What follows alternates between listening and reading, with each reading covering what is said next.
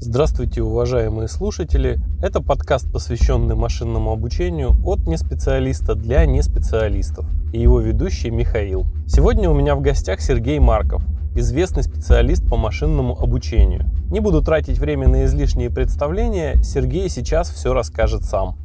Здравствуйте, Сергей. Э, большое спасибо, что согласились со мной поговорить. Тем более, случайно такой повод нарисовался интересный. Мы как бы к этому поводу специально не готовились, но так совпало, что, собственно, он случился, и мы его тоже сегодня обязательно обсудим. Добрый вечер, спасибо, что пригласили. Самый первый вопрос, который я обычно задаю, это, собственно, расскажите, пожалуйста, немного о себе, как вы пришли вообще в Machine Learning и чем сейчас занимаетесь. Ну, вообще я, скажем так, занимался машинным обучением еще до того, как это стало мейнстримом, примерно еще в школьные годы, когда мы с моими друзьями всерьез увлеклись программированием искусственного интеллекта для игр. И э, я помню, как в старших классах мы собирались вместе в Институте усовершенствования учителей и устраивали бои между нашими программами. Ну, вначале это были программы, которые играли в такую игрушку, как реверси. Ну, может быть, кто-то из слушателей знает, такая, в общем, нехитрая игрушечка на доске 8 на 8 с фишками. Потом мы это были уже шахматы. В конце 90-х годов э, я написал первую свою шахматную программу. Ну и, в общем-то, какое-то время это было просто хобби, пока не стало работать, потому что в начале нулевых я, собственно говоря, стал работать на геймдеве, да, и разрабатывать искусственный интеллект для игр уже за деньги. Соответственно, в начале нулевых годов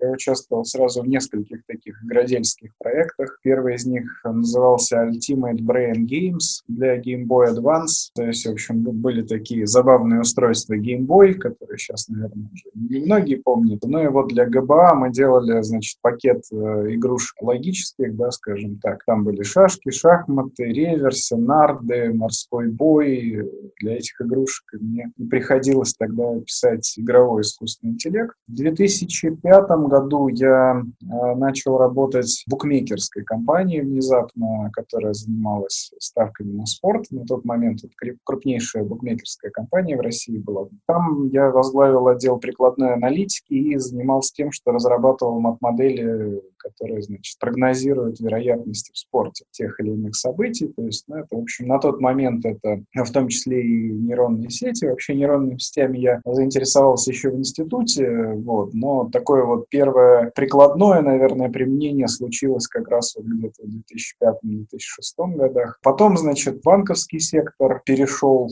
уже в начале десятых годов. С 2012 года я работаю в Сбербанке, ну, собственно, в группе компании Сбербанка рынка. И там, собственно говоря, я занимался тем, что разрабатывал, с одной стороны, всякие модели для прогнозирования там, поведения людей, скажем так, финансовых результатов тех или иных действий. В основном э, это операции, которые происходили вокруг проблемных активов банка. Ну и, собственно, тогда же я начал заниматься вот, автоматизацией систем для взаимодействия с людьми, то есть стали разрабатывать робота-оператора колл-центра, который тогда, там, первые наши истории внедрения этого решения там, к 2017 году относятся. Ну и вот, собственно говоря, теперь я уже больше года работаю подразделение, которое называется Сбер Devices, и возглавляю в нем управление экспериментальных систем машинного обучения. И вот моя, собственно, команда занимается тем, что разрабатывает всякие разные экспериментальные решения на основе современных моделей машинного обучения. В сферу моей деятельности входят и э, задачи, связанные с компьютерным зрением, с распознаванием жестов, распознаванием мимики на лице человека и так далее. Это и распознавание речи, это и синтез речи, срабатывание устройств на, на ключевые слова,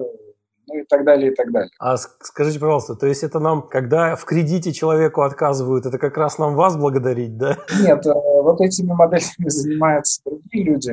Я, скажем так, э, скорее меня надо благодарить за то, что происходило с людьми, у которых происходила просрочка кредита. Ну, соответственно, вот с момента, когда человек попадал в число должников, вот, тогда начинали работать те модели и системы, которые разрабатывал я и моя команда. А что это за модель? Модели? Что вы имеете в виду? А, ну, на самом деле, это, во-первых, модели для управления самим процессом э, коллекшена, да. Ага. А, ну, например, например, э, вам нужно решить, подавать на человека в суд или подождать э, и попробовать его поуговаривать еще какое-то время. Такое решение принимает определенная математическая модель, обученная на истории взаимодействия с людьми. Ну, на самом деле, таких вот решений их там много принимается в ходе бизнес-процесса, да, там, звонить или ехать. Ну и опять же, поскольку это массовое взаимодействие с людьми, это огромный колл-центр, в котором огромное количество разговоров происходит. Вообще вот с 2012 года, ну, с начала 2013 года это 1 миллиард 400 миллионов разговоров примерно. Весь этот массив информации нужно анализировать, нужно распознавать речь для самых разных целей, но в первую очередь для того, чтобы контролировать работу операторов, чтобы никто из них там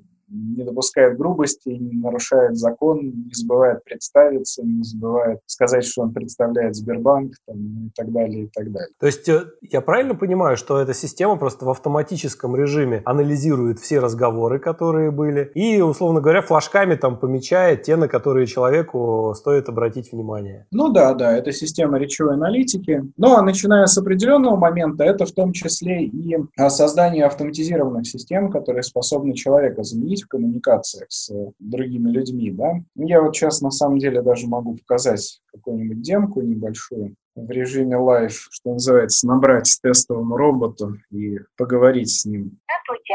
Вам звонит ООО АБК, действующая в интересах наименования банка. Информирую вас, данный разговор записывается. Я могу услышать Маркова Сергея Сергеевича? Да, можете. Это вы? Да, это я.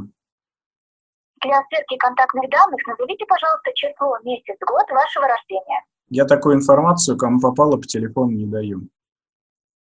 Прохождение верификации является стандартной процедурой обслуживания и требуется для уточнения вашей личности. Пожалуйста, назовите вашу дату рождения, чтобы сверить данные. 1 октября 1900 лохматого года. Год повторите, пожалуйста. 1980. Спасибо. Мы звоним вам по поводу вашей просроченной задолженности перед Ну что вы мне все время названиваете? Вот вы меня уже достали своими звонками. Звоните мне каждый день, ну что-то от меня хотите. Ну что вот вы мне звоните? Сергеевич, пожалуйста, позвольте мне договорить важную информацию. На сегодняшний день у вас имеется задолженность в размере 19 609 рублей 20 копеек. Так как срок просроченной задолженности составляет более 5 дней, то вам необходимо в течение трех дней оплатить 19 тысяч 609 рублей 20 копеек до 25 октября. Вы произведете оплату? Нет, у меня нет денег. А какую максимальную сумму вы могли бы погасить в течение трех дней? 11 рублей. К сожалению, этой суммы недостаточно, Сергей Сергеевич. В связи с тем, что вами допущено нарушение исполнения обязательств по возврату суммы займа и срок неоплаты длительный, рекомендую произвести оплату части просроченной задолженности в размере не менее чем 1961 рубль, что составляет порядка 10% от суммы вашего долга. Вы готовы оплатить эту сумму? 31 декабря заплачу. Сергей Сергеевич, банк – это финансовая организация. Максимальный срок оплаты, который банк может вам предоставить, это три дня. Оплата поступит? Скажите, девушка, а вы робот? Не совсем. Я автоматизированный интеллектуальный агент. Давайте вернемся к теме нашего разговора. Уточните, пожалуйста, вы произведете оплату, верно? У вас очень красивый голос. Спасибо, мне очень приятно, но давайте вернемся к теме нашего разговора. Уточните, пожалуйста, вы произведете оплату, верно? А что вы делаете сегодня вечером? Планирую захватить мир. Шучу. Уточните, пожалуйста, вы произведете оплату, верно? А можно через Сбербанк онлайн заплатить? Вы можете произвести оплату на сайте online.sberbank.ru или в мобильной версии приложения Сбербанк онлайн. Уточните, пожалуйста, вы произведете оплату в течение трех дней? А где ближайший банкомат к моему дому находится? Ближайший к вам банкомат находится по адресу 3 улица Имского поля, дом 2, корпус 11. Режим работы с 9.00 до 18.00. Уточните, пожалуйста, вы произведете оплату в течение трех дней? А можно рассрочку получить? Вас интересует реструктуризация? Да. Для решения вопроса о реструктуризации, пожалуйста, перезвоните нам по бесплатному телефону 8 800 770. Ну, в общем, вот примерно так. Ну, вообще, вообще-то впечатляет. То есть сейчас вот, если кто-то звонит подолгу, то это абсолютно не, не факт, что просто человек звонит, да? Робот-оператор, вот конкретно этот робот-оператор, ну, это платформа, да, скажем так, она на сегодняшний день осуществляет где-то 850 тысяч разговоров в сутки. Причем не только, естественно, collection, то есть это и телемаркетинг, это отчасти справка, ну и на самом деле очень много разных задач решается таким образом, то есть это полностью автоматизированные операторы. Причем, ну, компания, собственно говоря, которая делает это все дело, дочерняя компания Сбербанка, в которой я там на протяжении долгих лет был IT-директором, она предоставляет услуги эти и э, на рынок. Э, то есть, в общем-то, многие другие организации тоже пользуются этой же платформой для автоматизации работы колл-центров, поэтому даже вот, допустим, один из заказчиков в свое время, который работал с АБК, это была компания, которая проводит лотереи, и, э, значит, для них делали робота, которому ты звонишь по телефону и можешь узнать, выиграл твой билетик или нет. Довольно смешное было такое задание. Там э, отдельная его сложность заключается в том, что люди очень по-разному могут произносить длинные числа. То есть, когда нужно там произнести число из 12 знаков, люди могут по цифрам диктовать его, могут группировать как-то, говорить там 512, 1024, но это еще ладно. Вот. А еще они могут использовать, например, повторители какие-нибудь, говорить три пятерки, две двойки и так далее. Вот. И мы на самом деле деле там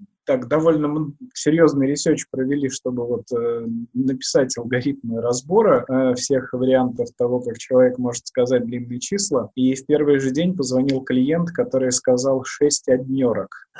Ну, это, это да, это было такое фиаско. Вот. Но на самом деле это еще чепуха по сравнению с фиаско, когда робот позвонил клиенту по фамилии Сучко, и это был, была очень тягостная история. Здравствуйте. А Сучко, э, там, Злату Ивановну я могу услышать? На самом деле нет, потому что робот сам определяет, где ему поставить ударение. Поэтому робот звонит и говорит, здравствуйте, сучка Злата Ивановна, я могу услышать? хатовская пауза, там, научитесь вначале правильно ударение моей фамилии ставить. Извините, пожалуйста, я вас не поняла. Сучка Злата Ивановна, я могу услышать? Это была, была вообще первая жалоба на нашего робота, по которой, так сказать, через официальные инстанции к нам пришла. Так что телефонные роботы — это весело. Пока из тех роботов, с которыми я лично общался, ну, конечно, они сейчас у многих компаний появляются, и, наверное, самые лучшие это те, которые, которых ты не поймешь, что они роботы, да? Но из тех, кто я понял, что роботы, пока мне лучше, таким казался самым лучшим, самым качественным, это помощник Олег у Тинькова. А то, что продемонстрировали вы, по-моему, это еще, на, на голову выше. Вот таких уже реально можно путать с людьми. Многие люди путают. Трудно на самом деле померить, какой процент людей, ну, как бы путает. Но, скажем так, по некоторым косвенным признакам мы видим, что люди путают, потому что они начинают там рассказывать свои какие-то там тяжелые истории жизни там и так далее. То есть а на самом деле для разработчика роботов, для, для них э, на сегодняшний день как раз может быть проблемой является то, что люди часто понимают, что им звонит робот, и они начинают с этим роботом общаться каким-то неестественным образом. Э, ну, либо как бы люди вообще, конечно, роботов не уважают, прямо скажем, то есть они трубку могут бросить, да, если мы понимаем, что с тобой разговаривает человек, то нам там воспитание не позволяет просто на середине разговора бросить трубку, а с роботом ты чего с ним церемониться? Ну, как качество вообще работы робота э, сегодня зависит, я бы так сказал, больше даже не от технологии, потому что, скажем так, э, ну, любая более-менее сильная команда сейчас может собрать распознавание речи синтез речи, там, в крайнем случае, использовать движок чей-нибудь, да, там, не знаю, гугловый э, для синтеза, да, если нету своего. А, ну и в конце концов написать логику там какую-то, уж там как минимум на правилах тоже могут э, почти любые разработчики. Но качество вообще конечное, оно зависит скорее от э, такой, такого упорства разработчиков, как бы вылизывания этого решения, да, потому что есть очень много каких-то мелких огрехов, на которые очень часто, ну там типа машут рукой, а тут у нас громкость голоса меняется в ходе разговора, да, и, и так сойдет, да, там, а там цифры у нас там плохо, монотонно читаются или там плохо с текстом стыкуются, а тоже там так сойдет. Вот. Э, опять же, некоторые думают, что э, ну, робот, который в голосовом канале общается, это тот же самый чат-бот. Ну, типа того, мы возьмем чат-бота, прикрутим к нему синтез распознавания, и у нас будет э, вуаля робот-оператор. Ну, нет, не будет, потому что общение в голосовом канале, оно асинхронное. То есть люди там говорят не по очереди, там один сказал реплику, другой сказал реплику, а вот так, как я сейчас общался, да, то есть начинают говорить там, перебивая, да, а что значит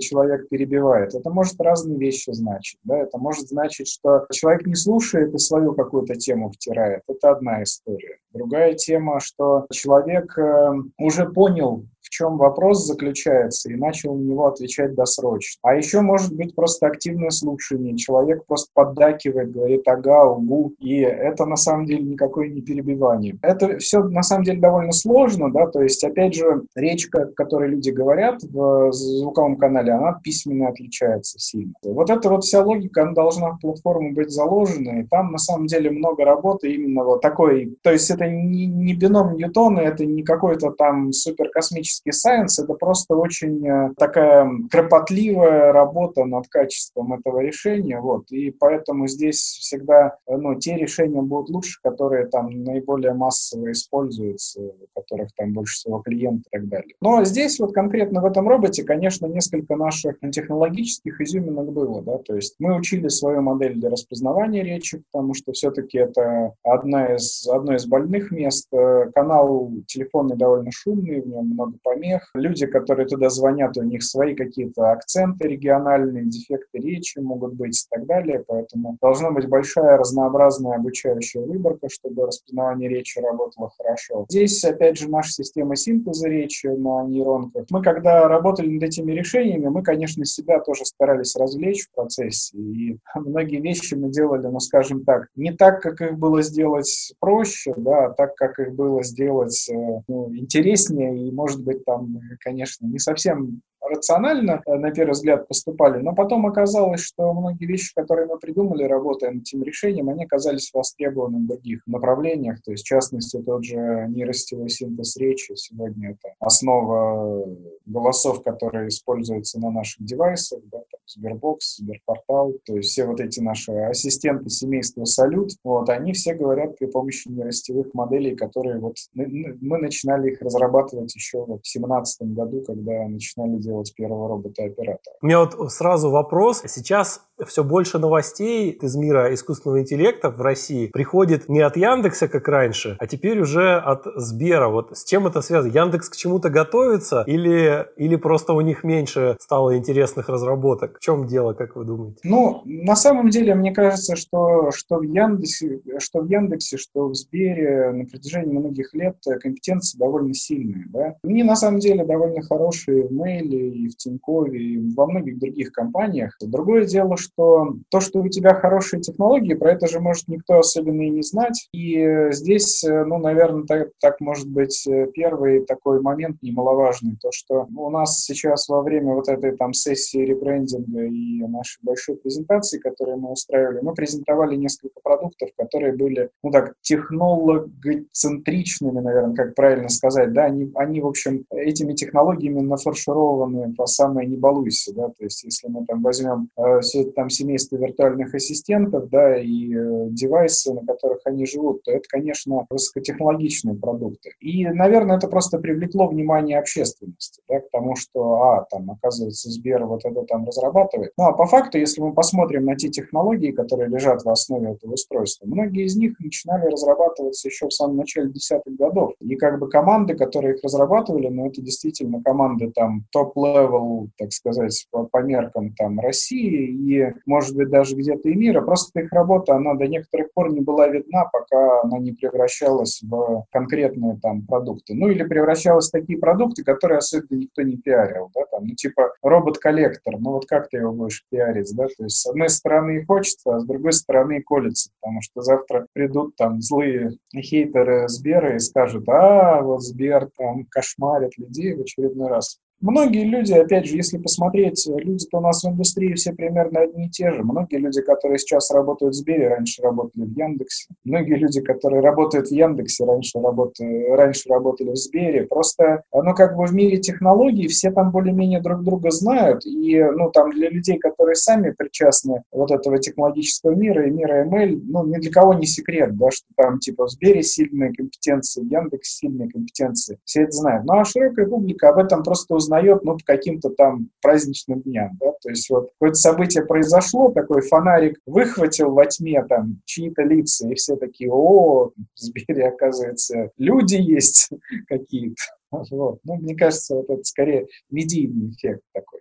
Я понял. Сергей, вот как раз сегодня а, вышла статья на Хабре о том, что Сбер выложил русский аналог модели нашумевшей от OpenAI GPT-3. Мы не планировали, да, что вот под такое событие у нас разговор получится. Но это такой очень интересный повод, потому что, насколько я знаю, GPT-3 от OpenAI, она до сих пор в свободном доступе для любого человека недоступна. А Сбер просто взял и обученную модель на русском языке выкатил в свободный доступ, мол, теперь берите и делайте, играйтесь, экспериментируйте я очень надеюсь, что это обернется большим количеством интересных решений э, и в нашей, в нашей стране на нашем языке. То есть, возможно, несмотря на то, что пришла модель оттуда изначально, классных, интересных решений, благодаря тому, что вот Сбер это сделал, у нас будет больше. Вот давайте про это поговорим, пожалуйста. Да, ну, на самом деле, тут э, это действительно здорово, что получилось это сделать, потому что, в принципе, это мероприятие, конечно, оно не столько научное, сколько инженерное, да, то есть обучить большую модель на основе трансформеров. Я тоже очень надеюсь, что это поможет вообще сообществу, да, и мне кажется, что вот э, в целом это, ну, обязанность, наверное, всех там исследователей, которые там так или иначе принимают решения в управлении, а вот, она заключается в том, чтобы, значит, ну, вот такие вещи делать. У нас много людей трудилось над этим проектом, в принципе, мы его довольно давно замыслили. Дело в том, что мы активно экспериментировали и с моделями предыдущего поколения, то есть GPT GPT-2 сейчас является частью, в том числе, наших продуктов. То есть мы, наверное, там одна из первых вообще компаний в мире, которые такие модели стали использовать вот непосредственных сервисах. То есть э, один из наших виртуальных ассистентов, Joyce, собственно говоря, там вот болталка, разговорная модель, она основана на GPT-2. И надо сказать, что вот работая над этой болталкой, мы там в том числе и научную много интересной работы проделали, то есть не просто там слеп копировали архитектуру, да, мы придумали, как ее, скажем так, заточить правильно под диалоговые задачи, вот, и как правильно ответы этой модели еще специальным образом ранжировать, чтобы сделать наиболее веселым общение с ней. Ну, а история с GPT-3, э, значит, ну, в принципе, релиз этой модели, он приурочен к большим соревнованиям, которые проходят в преддверии э, грядущего AI Journey. А на самом деле, вот в ходе этих соревнований, собственно, участникам их предлагается на основе нашей этой модели, которую мы зарелизили, сделать какие-то интересные продуктовые решения, значит, ну и итоги этого конкурса будут подводиться уже в ходе AI Journey. А сама по себе модель, значит, тут нужно понимать, да, есть определенные нюансы. GPT-3 — это модель, которая на самом деле в восьми вариантах существует, да, то есть если вы откроете публикацию от OpenAI, вы увидите, что там, значит, есть модель Small, Medium, Large, X-Large и дальше еще модели, которые больше, чем X-Large задач. То, значит, соответственно, они там варьируются от 125 миллионов весов до 175 миллиардов весов. И та модель, которую мы сейчас обучили, это модель Large, ну, то есть она там вот посерединке в этом списке находится. В ней, соответственно, 760 миллионов весов. Это не, как бы, да, нужно понимать, что это не самая большая модель, да, из э, семейства GPT-3, которая, в принципе, есть. У нас есть, естественно, планы дальше продолжать работу, вот, и для нас вот обучение конкретно этой модели, которую мы зарелизили, это была определенная такая проба пера. То есть мы для себя решали понятные задачи. Дело в том, что мы хотим продвинуться к обучению моделей больше, на порядок больше, чем это. Но есть определенные вещи, которые нужно выяснить предварительно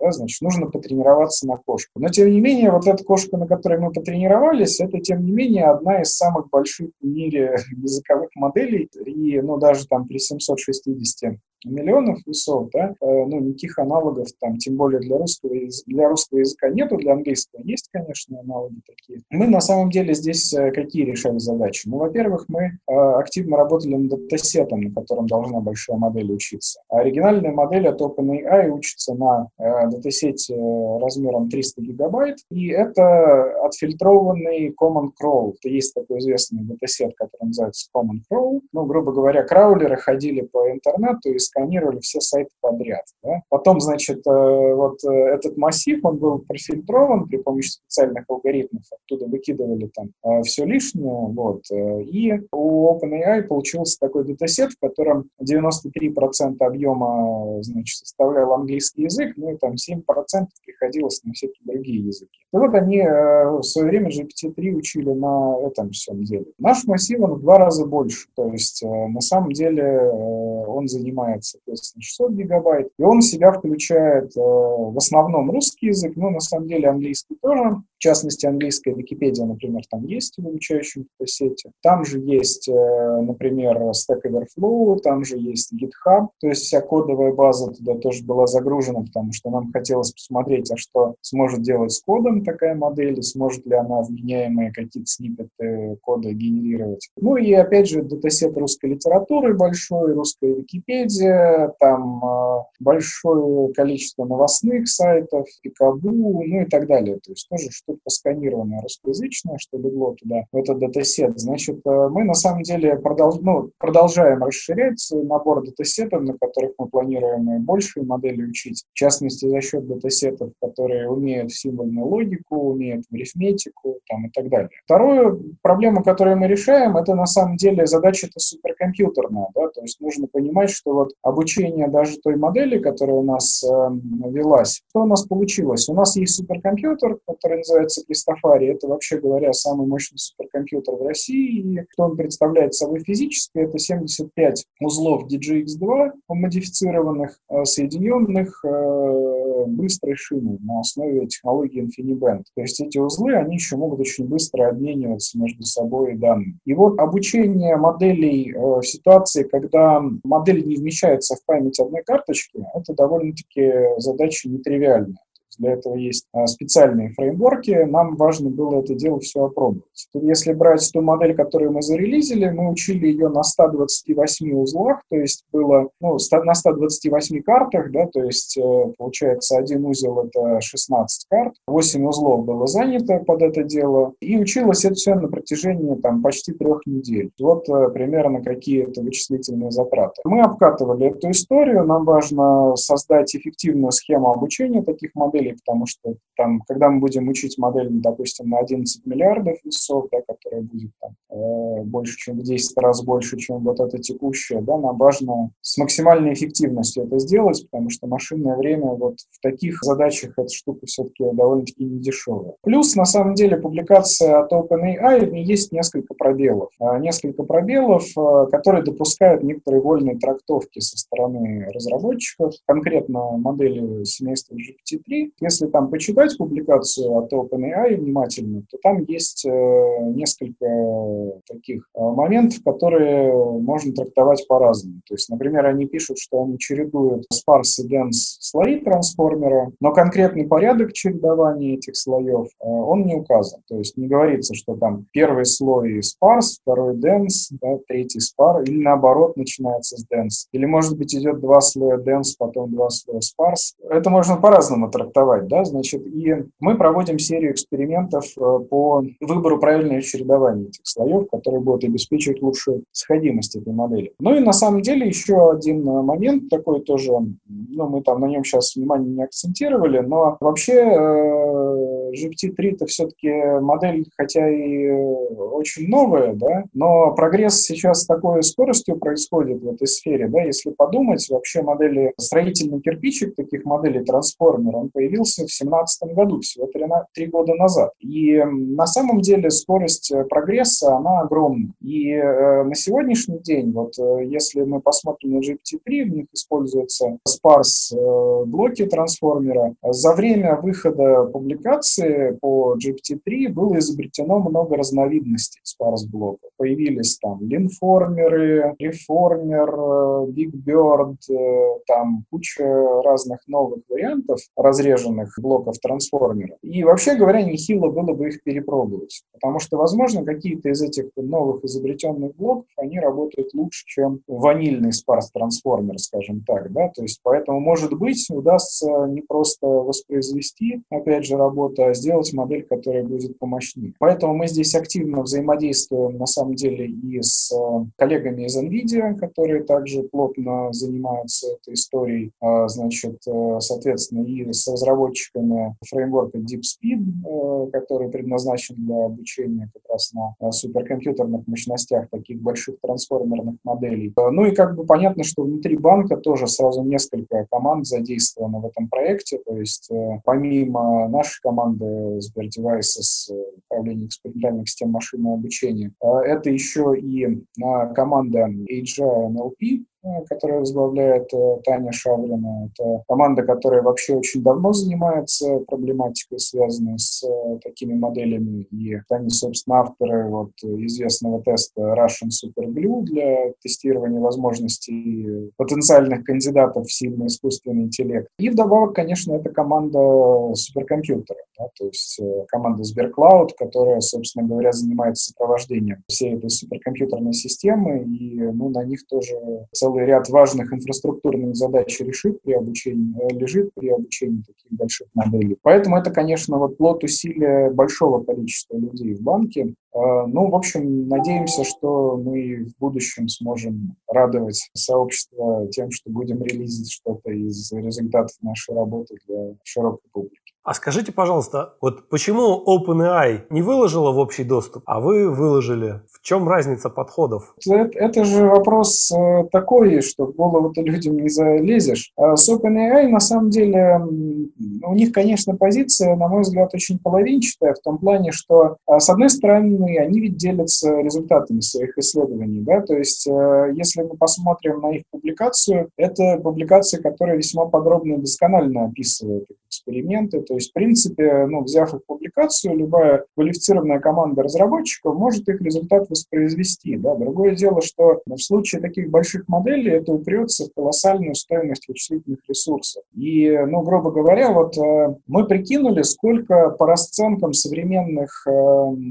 значит, облачных ресурсов обойдется обучение самой большой модели GPT-3, которая 175 э, миллиардов весов. Ну, и я вам так скажу, что это сильно за миллиард рублей выходит. То есть, э, грубо говоря, такая обученная модель – это, ну, такой серьезный себе материальный актив. Я думаю, что OpenAI объективно, да, на сегодняшний день это все-таки компания, которая работает очень сильно в долгую, а, то есть у них нету простых путей монетизации того, что они делают, и быстро, да. Им нужны банально там средства на развитие. Поэтому вот они GPT-3 не стали релизить веса, а там у них лицензионный договор с Microsoft, а Microsoft, судя по всему, будет виде облачного сервиса поставлять доступ к этой модели. Ну и, скорее всего, они хотят просто отбить те э, средства, которые они вкладывают в исследования. Вот их тут вполне можно понять. Мне кажется, что вот это основной фактор здесь. Да? А воля-то у них релизить есть. То есть если посмотреть на предыдущие истории, ну там GPT-2, они выложили веса. То есть при том, что они вначале выложили модели там поменьше, а написали пространный текст о том, что ну вот ай-яй-яй, мы боимся, что там общество захлестнет волна фейков и так далее. Все стали, конечно, шутить сразу и говорить, что это какой-то closed AI, а не open AI. Но потом, через какое-то время, они же все равно выложили веса этой модели. Просто они сделали это с задержкой с некоторой. А, ну, мне кажется, что в случае GPT-3 это все-таки вот им, им нужны деньги. Ну, по крайней мере, я пока никакой новой философии вокруг того, почему мы там не хотим релизить э, веса, я пока не видел, честно говоря. А Сбербанку, Сберу, точнее, теперь уже деньги не нужны, получается? Ну, деньги можно по-разному зарабатывать, да, то есть э, крупная публичная компания, она деньги зарабатывает очень часто совсем непрямым образом, да, то есть э, имидж компании, он много стоит, и, возможно, стоит гораздо больше, чем там, те деньги, которые были потрачены на обучение этой модели. На мой взгляд, это как раз решение абсолютно рациональное, то есть если вот его там, ну, типа так, взять э, калькулятор, да, послюнить палец и посчитать вот все те непрямые эффекты, которые там для банка окажет публикация такой модели, а ведь их много, то есть это и повышение привлекательности HR-бренда, да, там многие люди узнали, что, о, оказывается, там в Сбере есть команды, которые там на передовом крае исследований в области машинного обучения. Вот эти вот непрямые эффекты, которые от э, такого рода мероприятий происходят, они на самом деле, ну, если их попытаться в деньгах оценить, может так получиться, что они стоят гораздо больше, чем там было потрачено на обучение этой модели. Вот. Но повышение привлекательности как работодателя, да, как это модно говорить, стоимость HR-бренда, больше людей захочет к нам идти работать, а, в общем, специалисты в этой области, они, конечно, очень большой дефицит представляют, и компании э, борются э, самыми разными способами за людей здесь, да, поэтому в том числе и вот, вот это тоже, да, рассказать людям о том, что мы делаем классного, может быть, позвать к себе в команду а тех, кто вот, серьезно занимается этой областью. Второе – это всякие непрямые эффекты, на самом деле, на бизнес, да, то есть Сбер как э, банк инфраструктурный, да, для страны, он на самом деле заинтересован в там, повышении темпов промышленного развития и вообще экономического роста, да, потому что банк будет от этого выигрывать. Да. Если сейчас э, там многие команды пойдут и сделают на основе этой модели какие-то прикольные продуктовые применения, и люди будут ими пользоваться и будут платить за это деньги, да, ну, это эффект на всю экономику будет оказывать. Вот, поэтому, ну, это вот как, э, я не знаю, построил железную дорогу, да, и бизнес поднялся да, вокруг нее. Это работа такая инфраструктурная, и она, на самом деле, ее эффект для банка может тоже оказаться вообще совсем не нулевым. Опять же, значит, имидж с той точки зрения, что там люди, которые покупают акции банка, да, там, для них это тоже сигнал, что, значит, вот смотрите, у нас сильная команда, мы умеем многое делать. Ну и так далее. То есть здесь, на самом деле, таких вот непрямых эффектов много, и они, скорее всего, стоят гораздо больше, чем было вложено. А вы сами планируете какую-то а, вокруг этой модели обвязку делать, ну, чтобы порог входа уменьшить для тех, кто хочет с ней поэкспериментировать? Сегодня как раз обсуждался вопрос о том, что давайте сделаем официальную демку на Сберклауде, куда люди смогут ходить и значит, сами выполнять эту модель. Но вот я думаю, что решится положительно, то есть будет такая обвязка. То есть сейчас у нас там есть какое-то количество таких полуподпольных ботов, вот, но я вот даже как бы боялся выкладывать на них ссылки сегодня, потому что что, конечно, ну, они умрут сразу же, если туда придет толпа народу, потому что там один из этих ботов э, на одной высотой работает, а другой вообще на 1080 карточке. И пока там с этим ботом болтают мои друзья по Фейсбуку, ничего страшного не происходит. Но если туда придет 10 тысяч человек, то, конечно, там задержки будут катастрофические в работе.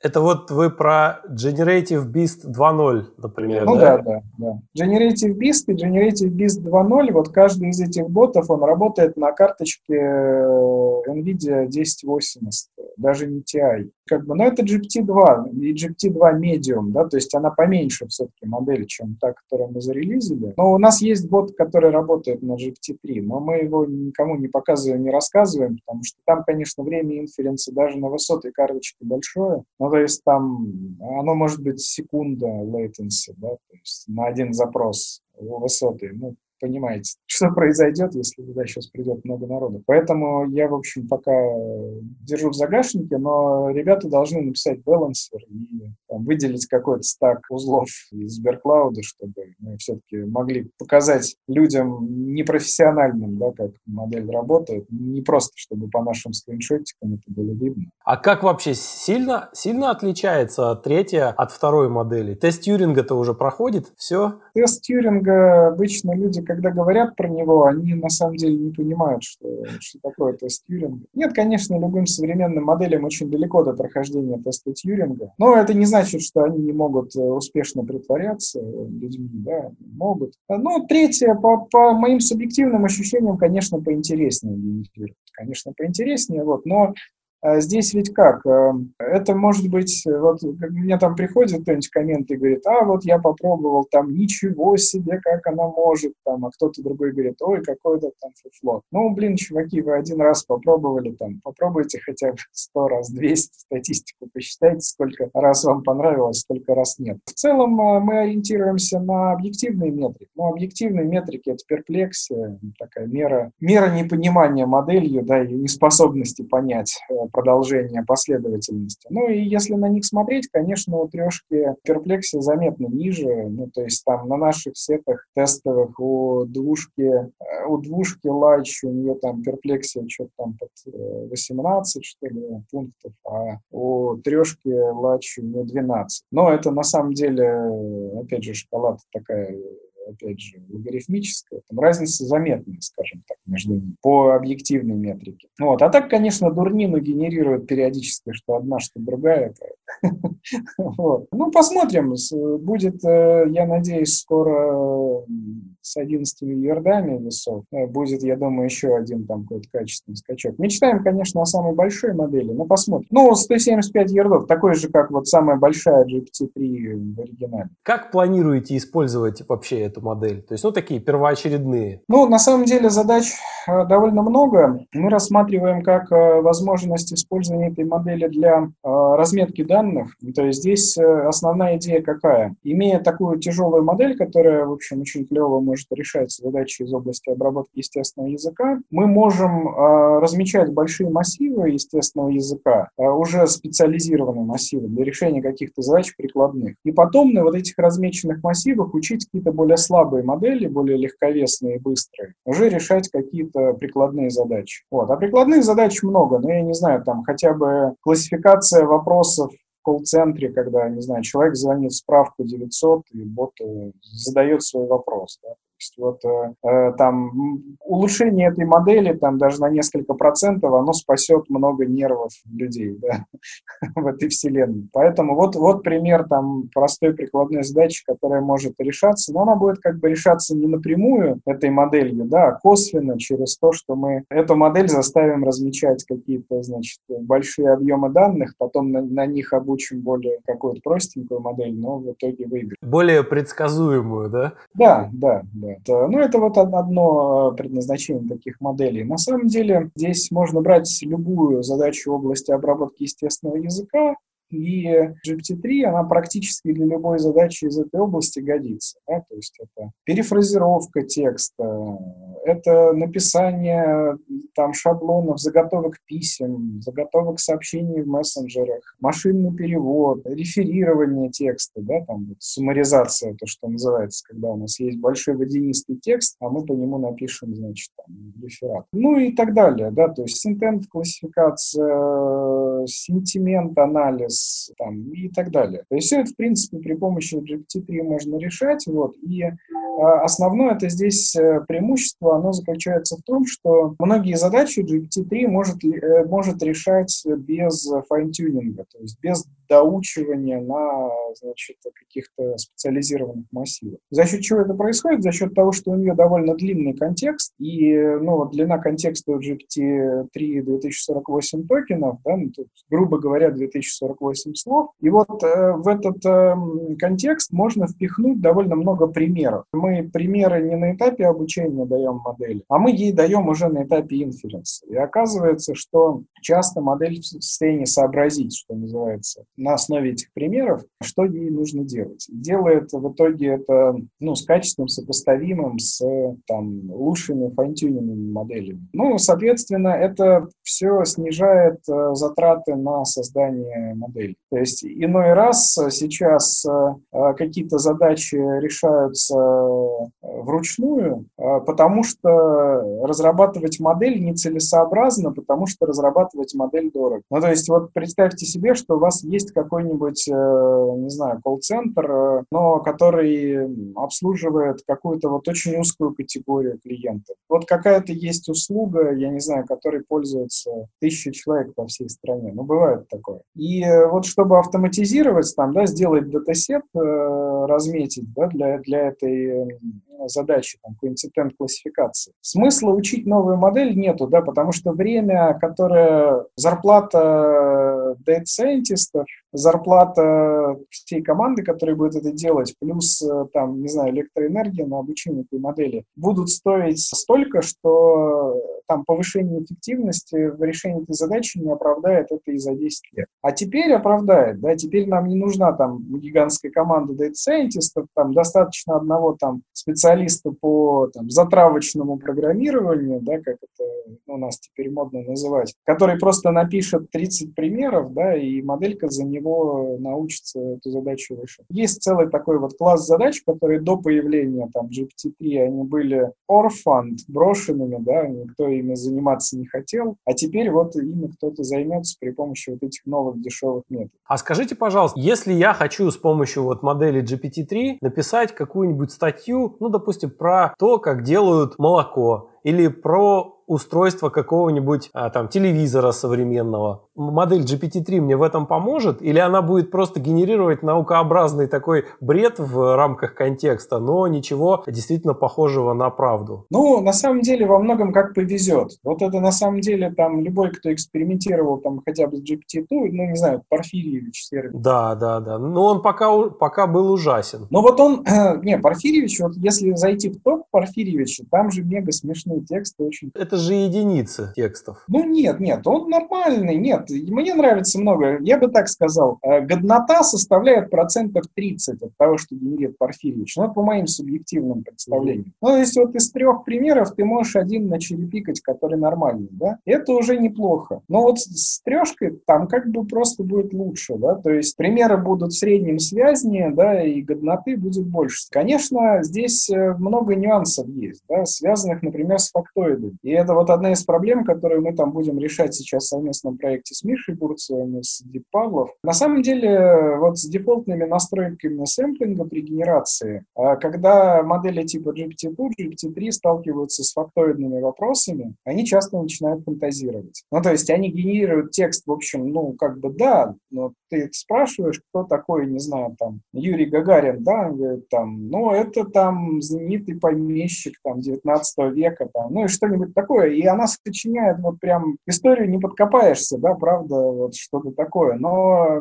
факты она... Ну, нет, может, конечно, был помещик Юрий Гагарин, да, наверняка был, но это вот те факты, которые она сгенерила, она высосала из пальца. Да? Значит ли это, что эти модели, они не запоминают факт? На самом деле запоминают часто, но параметры генератора таковы сэмплера, что он отбирает все-таки определенным случайным образом. Да? То есть вот моделька генерит какое-то распределение вероятности токена, да? а после этого работает алгоритм nucleus sampling, который отбирает там top-N, top-P, там какой-то фрагмент из этих наверху этого распределения, и дальше еще бросает кубик, да, грубо говоря, и выбирает оттуда токен, который на выход пойдет. Можно выбирать самый верхний токен, самый вероятный, но это приводит э, к чему? Приводит к тому, что там появляются артефакты некоторые при такой генерации, да, э, иногда там зацикливание может происходить, да. Хочешь, я расскажу тебе сказку, Джик, хочешь, я расскажу тебе сказку. Ну и другие неприятности, то есть текст становится довольно картонным. Но зато как бы вот э, такой ответ, он вот, если ты как бы хочешь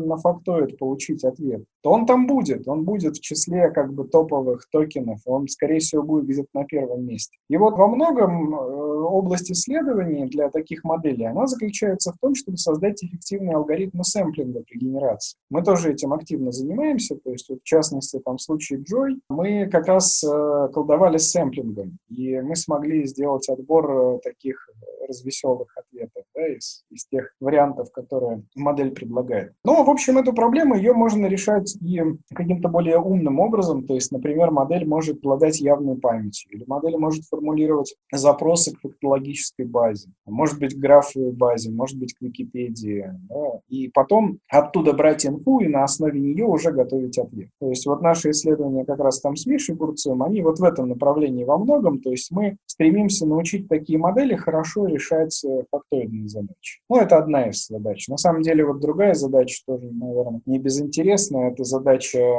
обучения таких моделей с подкреплением. То есть вот э, мы можем, например, сделать диалоговую модель, которая будет, общаясь с людьми, стремиться максимизировать э, сентимент скорых ответов. То есть э, будет стремиться добиться от людей наиболее позитивной реакции на то, что она говорит. Ну, мне кажется, тоже это интересный эксперимент, который стоит провести, потому что можно привлечь много людей общаться с моделью, и вот модель, общаясь с ними, посмотрим, сможет ли она научиться людей ублажать. Ну, это, это такие сомнительные некоторые есть перспективы у этого всего, да, то есть если сейчас э, достаточно много происходит, например, каких-нибудь телефонных мошенничеств, мошенничеств как раз через чаты всевозможные, а тут мало того, что модель э, примеров немерено имеет, так она еще и бесчеловечна абсолютно, она еще и жалости никакой иметь никому вообще, не будет. Вообще любая технология, для нее можно придумать э, чудовищное количество катастрофических способов ее применения. Я уверен, что когда люди изобрели молоток, были люди, которые ходили и говорили, это изобретение погубит человечество, потому что молотком можно головы пробивать, вот люди все головы друг другу попробивают молотками, и все, конец. Меня удивляет, что вот в этих фантазиях очень часто люди почему-то обязательно ставят модель на сторону зла, да, забывая, что ну, любая такая история, у нее же есть и противоположная сторона, да, то есть напротив снаряда есть э, броня, да, и почему бы эту модель не использовать наоборот для того, чтобы выявлять мошенничество,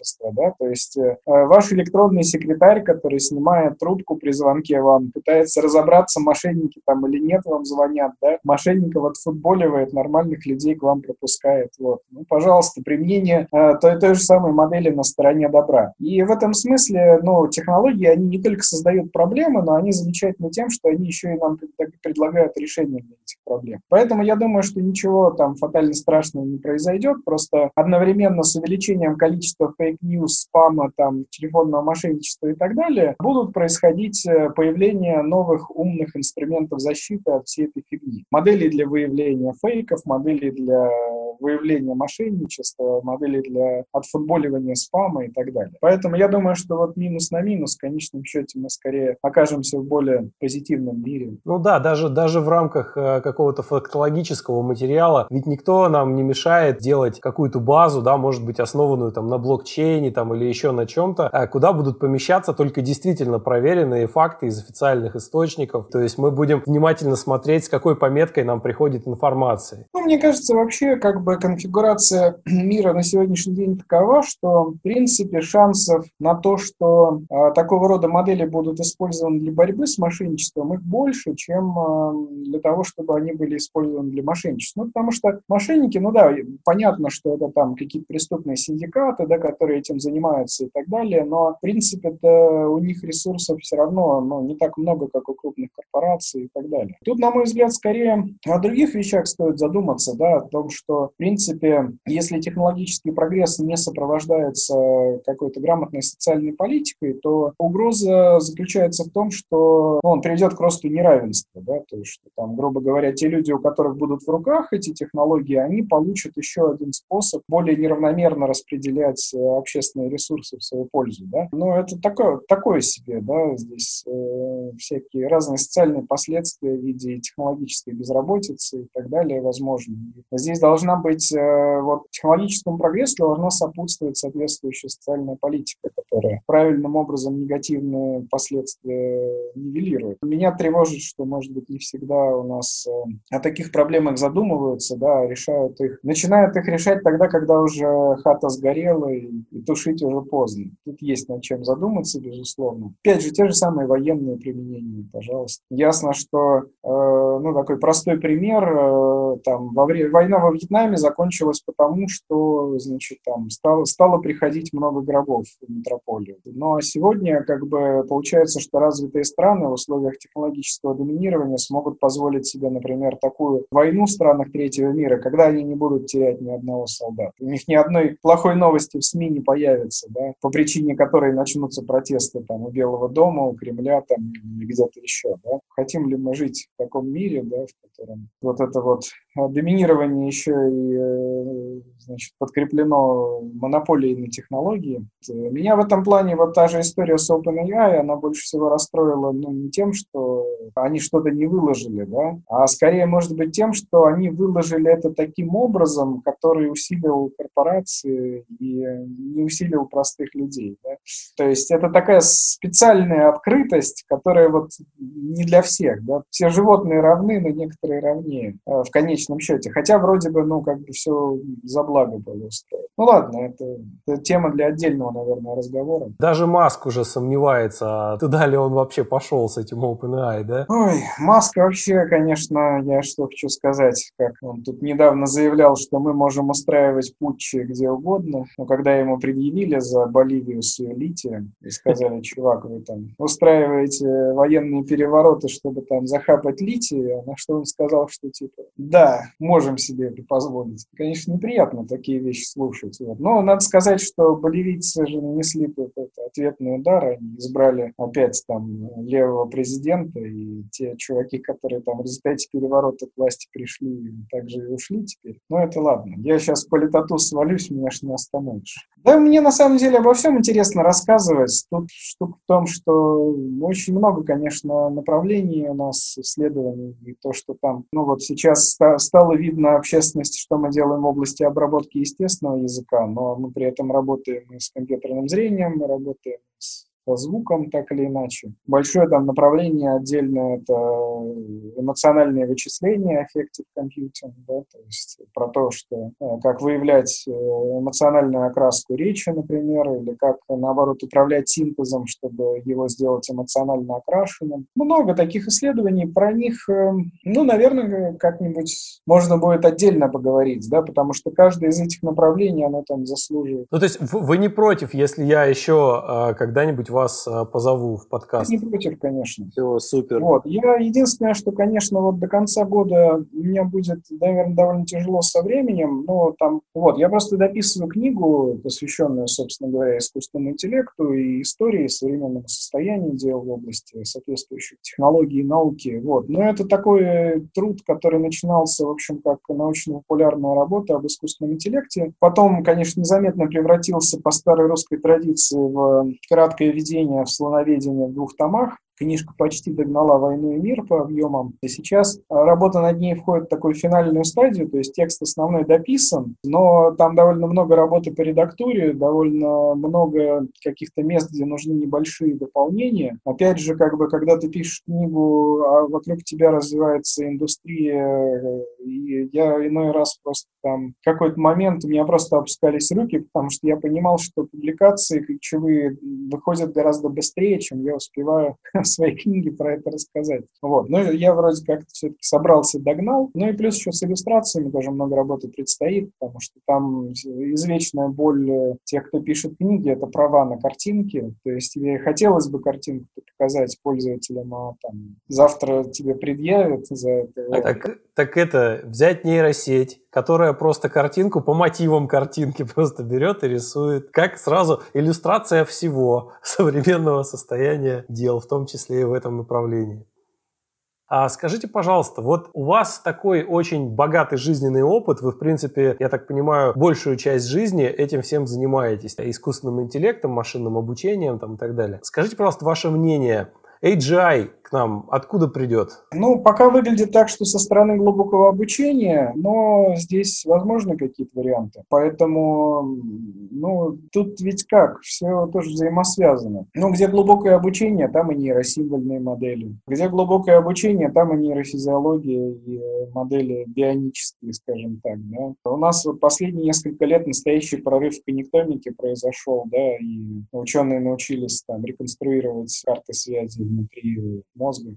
Э, я бы так сказал, модно быть скептиком да, в этом направлении, говорить, что ничего вы там скопировать не сможете, да, почему-то, да, миллион причин почему, потому что, потому что кванты, потому что еще там что-то такое. Вот. Глубокое обучение у него такие с нейрофизиологией очень интересные взаимоотношения вот на э, всем протяжении вообще истории коннекционизма, да, начиная там с Макалока и Пиццы до наших дней. А эти два направления, они вот развиваются, казалось бы, параллельно, но вот в каких-то точках они внезапно сходятся, и оказывается, что нейрофизиология может э, какие-то дать плодотворные идеи для разработчиков вычислительных моделей. Так было там с самыми первыми нейронными сетями, так было со сверточными нейронными сетями и много с чем еще на самом деле. Я вот в своей книге в том числе об этом стараюсь рассказать, показать, как извилистые пути науки в этом смысле. И вот э, буквально в этом году Буквально там месяц назад вышла работа про вычислительные архитектуры, основанные на э, изучении нематоды, которая C. elegans. Э, собственно говоря, вот ее коннектом, э, структуры, которые в нем есть, используют для управления беспилотным транспортом. То есть там, значит, сетки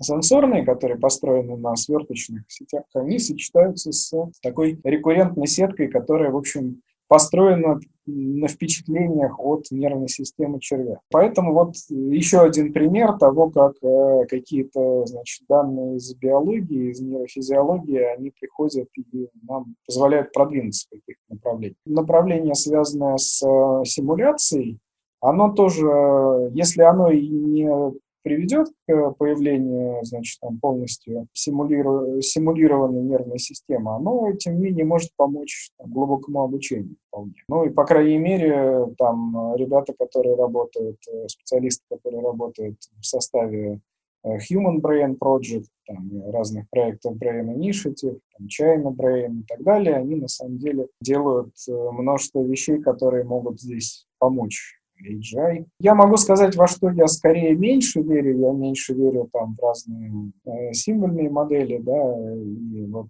мне, честно говоря, иной раз э, здесь напоминают усилия исследователей, которые вот пытаются там на основе какой-то когнитивистики своей построить универсальный ИИ. Мне напоминает это, как Михаил Моисеевич Ботвинник пытался создать программу «Пионер», которая будет играть в шахматы так, как это делает человек. Да? И вот он потратил много десятилетий десятилетий для того, чтобы формализовать те алгоритмы, которые, как ему казалось, он использовал при игре. Да? Но каждый раз, когда он, значит, очередную э, модель делал, оказывалось, что чего-то он не учел, да? что на самом деле, значит, вот мысль, мысль изреченная есть ложь, да? а его собственные представления о том, как он принимает решения, они оказывались далеки от э, действительности. Да? Вот люди, они на самом деле задним умом крепкий, то есть вот это по-научному называется ретроспективная рационализация, то есть когда мы объясняем потом на основе чего мы приняли то или иное решение, да, но как только мы пытаемся на основе этих объяснений построить э, систему для принятия решений, внезапно оказывается, что она почему-то хорошо решение принимать не может. Хотя я не отвергаю здесь ну как, пусть расцветают 100 цветов, пусть соперничают 100 школ, как говорил Мао Цзэдун, вот, почему бы и нет. Но я больше верю в глубокое обучение. Я думаю, что э, системы AGI все-таки придут оттуда. А скажите, пожалуйста, вот в рамках вот изучения искусственного интеллекта, машинного обучения там и так далее, как вам кажется,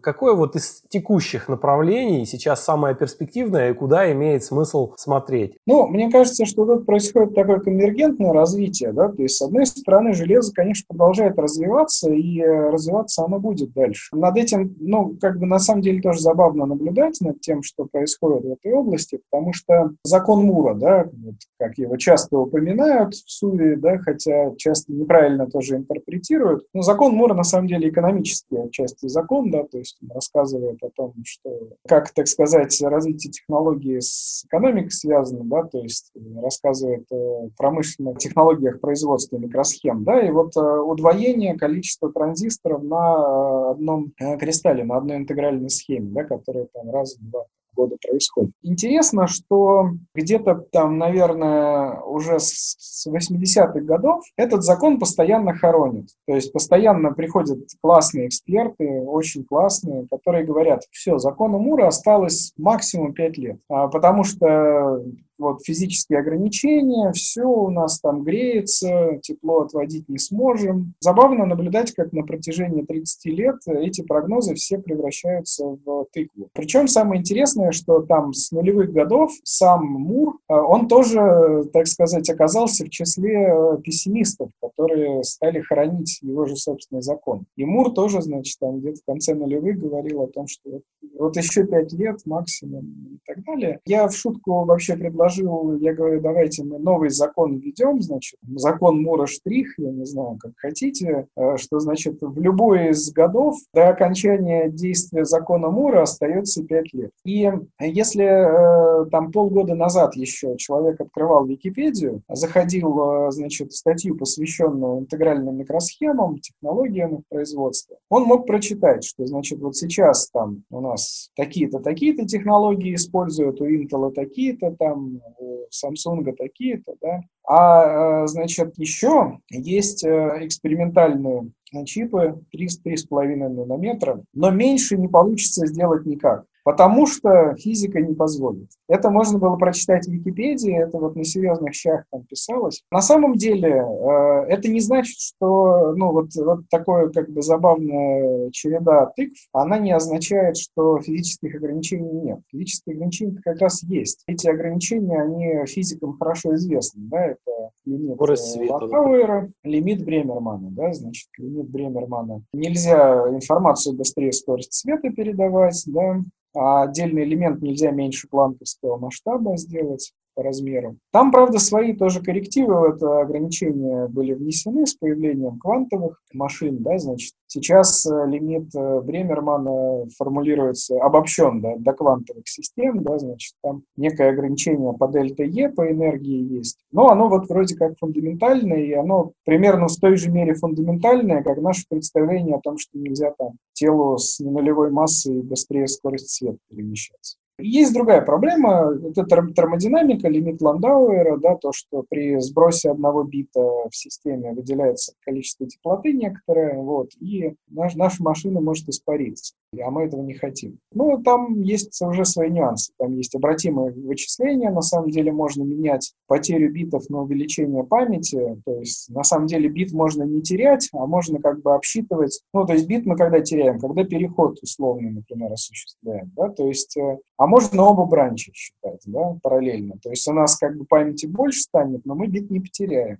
есть у нас не будет выделения теплоты. И на этом довольно интересно все эти вычислительные схемы придумывают. Это называется обратимое вычисление. Э, тем не менее, физические лимиты есть. И мы в них, э, безусловно, упремся. А, а перед тем, как в них упереться, наша вот эта экспонента закона Мура, она начнет там как-то загибаться вниз, да, становиться какой-то сигмоидой, ну, какой-то кривой, который будет асимптотически стремиться там к вот этому пределу. На самом деле, я бы не спешил э, как бы тут э, могилу копать, потому что, возможно, еще резерв это есть. Опять же, помимо вот этого вглубь путешествия, еще всегда остается путешествие вширь. Ну, с путешествием вширь там проблема другая. Э, проблема, связанная с параллельными вычислениями и их эффективностью. Но если вот так грубо, то это понимали тоже еще в 70-е, когда гипотеза Минского появилась, э, что значит там вычислительные способности машины, вычислительная мощь машины, логарифм числа вычислительных ядер, да, числа процессоров.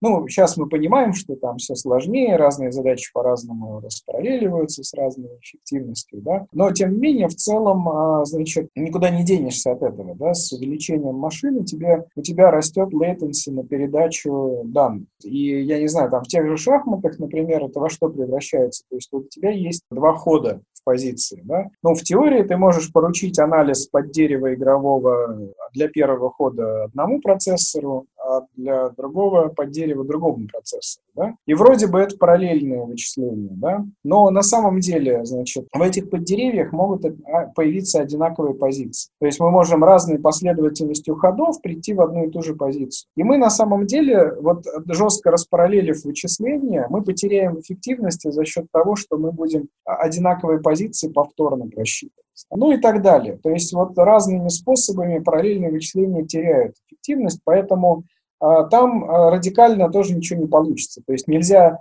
линейно масштабироваться, поэтому, ну, вот там до какой-то степени можно, а дальше все. Это очень хорошо видно сейчас на э, разных TPU, ну, то есть, собственно, устройствах, которые предназначены для выполнения на них нейронных сетей. Видно, что узкие места там это память и шины. То есть вот э, шины, возможность быстро передавать э, градиенты там, при машинном обучении да, между вычислительными узлами. Вот. Поэтому, э, значит, там основной профит всех специализированных устройств в том, что у них эти шины очень быстрые. Что там мы можем, не знаю, две NVIDIA карточки вставить, MB-линком соединить, да, и, и не будем гонять через медленное PCIe данные, будем напрямую гонять по быстрой шине. В целом, аппаратный прогресс будет продолжаться, и поэтому будут модели жирнее появляться, это факт. Но было бы глупо сводить прогресс к прогрессу оборудования, и вообще это довольно распространенное у дилетантов заблуждение, то есть когда там ты что-нибудь рассказываешь про машинное обучение, и в комменты обязательно приходит какой-нибудь э,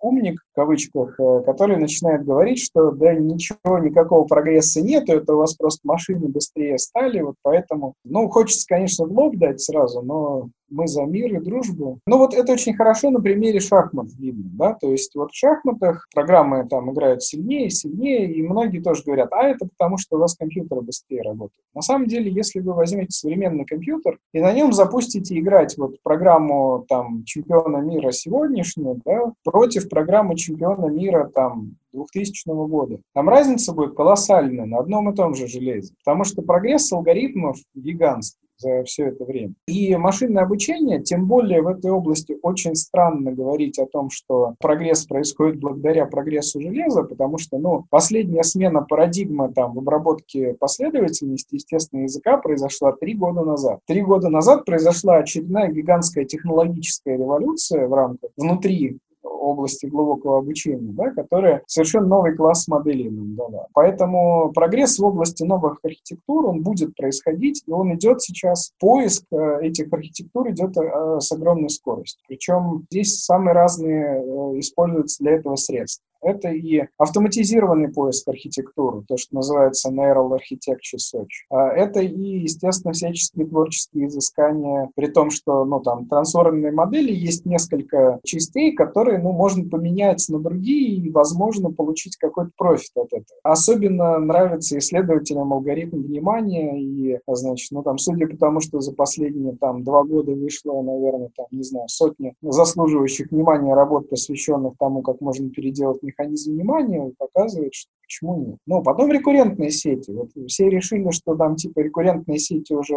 померли, пора их закапывать. На самом деле я бы посоветовал посмотреть более внимательно на какие-нибудь вот лидер, лидерборды там какого-нибудь PTB, там Pen3 банка, и вы там увидите довольно смешную картину, что, ну да, у вас э, на верхних строчках этого лидерборда у вас там сидят э, GPT, у вас сидит трансформер Excel, монструозный тоже, да, и вслед за ним идет э, модель э, Magrifier LSTM, который всего несколько десятков миллионов весов, и которая по своей точности вот этим жирным трансформерам уступает, ну, ну уступает, да, но, но не так, что игра в одни ворота. Конечно, мы понимаем, что у LSTM свои проблемы, что их э, трудно распараллеливать при обучении, да, но завтра, понимаете, придет какой-нибудь исследователь, да, и принесет нам алгоритм обучения LSTM в параллельном режиме, эффективно эффективного, да, вот. И что мы будем делать? Выбрасываем все наши ГПТхи, да, при том, что как бы там модель э, с э, двумя десятками миллионов весов там по точности приближается к э, моделям там с э, сотнями миллионов весов. За миллиард рублей, да, как вы сказали? Да, да, поэтому здесь может любой сюрприз нам преподнести эта отрасль, потому что нужно понимать, что э, вот э, в отличие от многих других технологических отраслей, глубокое обучение, оно не находится на стадии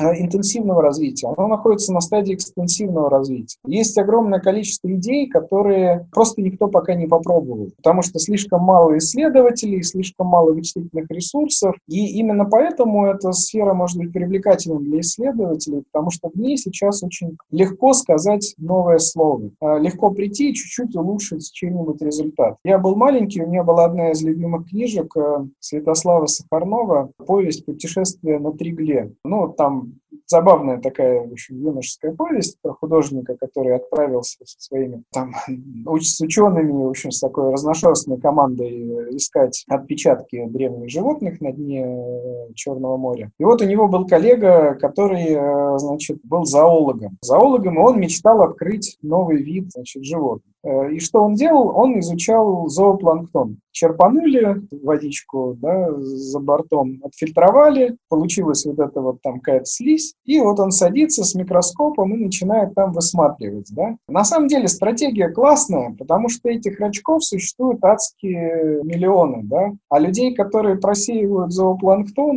исследователей сравнительно мало. Поэтому как бы шансы открыть новый вид и дать ему там свое имя, они гораздо больше, чем если если ты, не знаю, изучаешь каких-нибудь там млекопитающих, да, там открыть новое млекопитающее, ну, это просто сенсация, да, новый вид. А рачков, пожалуйста, до сих пор открывают каждый год новых, если, небось, десятки. Я не проверял, конечно, но думаю, что так. Ну и вот как бы машинное обучение сейчас, это такое вот сбоище рачков с точки зрения моделей, да, то есть модели это вот чуть-чуть там поменял механизм attention, там, прикрутил residual connection вентиль, вот тебе там новый тип сетей, Skyway Networks, там, ну и так далее. Здесь, я думаю, что нас ждет э, в ближайшие годы еще множество революционных открытий в области именно алгоритмов и методов. И здесь, конечно, довольно неблагодарно строить какие-то прогнозы, потому что, ну, это такой изрядно доля стахастики в этом всем, да, то есть какова вероятность, да, что встретишь динозавра на улице, да? может, встретишь, а может, не встретишь, 50%. Но как бы в общем целом есть вот области в технологиях, которые вот они уже уперлись в свои там возможности, да, там, не знаю, какой двигатель внутреннего сгорания, да, его оптимизируют на протяжении там больше, чем 100 лет, дом стам, да, ближе. И вот для того, чтобы увеличить эффективность там КПД двигателя внутреннего сгорания на одну там десятую долю процента, нужно, во-первых, какое-то адское количество денег, да, там какие-то мегаресурсы там и так далее, и так далее. Почему? Потому что зрелая технология. А она она находится в таком вот там парето-оптимальном состоянии, да, ее нельзя улучшить такими какими-то вот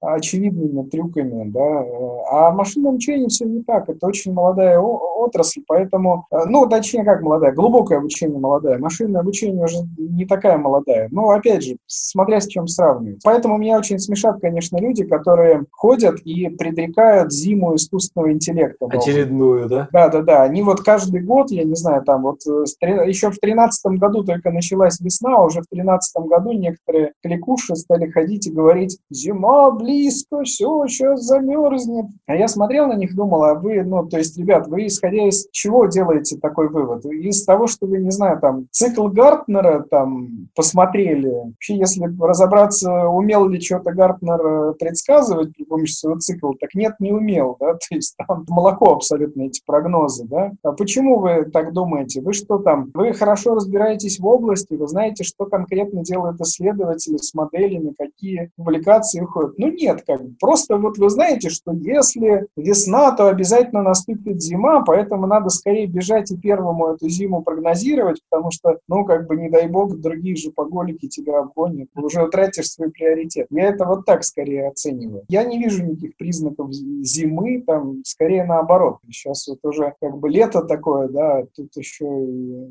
вечная весна в одиночной камере. Э, очень много новых исследований, очень много перспективных результатов. Это не значит, что нет проблем. Есть, конечно, свои проблемы в отрасли, как проблемы роста, проблемы воспроизводимости мусорных публикаций, там, она тоже есть, как и в других отраслях науки. Но в целом я бы сказал, что здесь машинное обучение, глубокое обучение находится в более выгодном положении, чем многие другие дисциплины, потому что более открытая наука. Любая практически современная модель — это припринт на арксиве, это стандарт индустрии. В большинстве случаев это еще и код на гитхабе. То есть разработчики не просто там модель разработали, так они свою имплементацию выложили на гитхаб, пожалуйста. Да, все это очень сильно удешевляет затраты на воспроизводство. Ну и увеличивает скорость разработки в принципе, да? Ну, конечно, конечно. Ну и, пожалуйста, то есть у кого-то получился какой-то результат э, саташный, все бегут его у себя имплементировать. И если окажется, что, ну, типа, это не взлетает, сообщество об этом узнает быстро. Реально это не работает, наверное, где-то косяк был в работе. Или что-то мы не, там, плохо готовим. Мы тоже, вот момент, когда мы синтезом речи нейросетевым занялись, мы читали вот первые там работы Гугла на по токатрону, токатрон, токатрон 2, и мы писали разработчикам, уточняли какие-то моменты, да, когда нам было что-то не совсем понятно, что-то не получалось. Но и надо сказать, что это все очень открытые команды. То есть, несмотря на то, что это лидеры индустрии, они вот, ну, нормально, что там какие-то там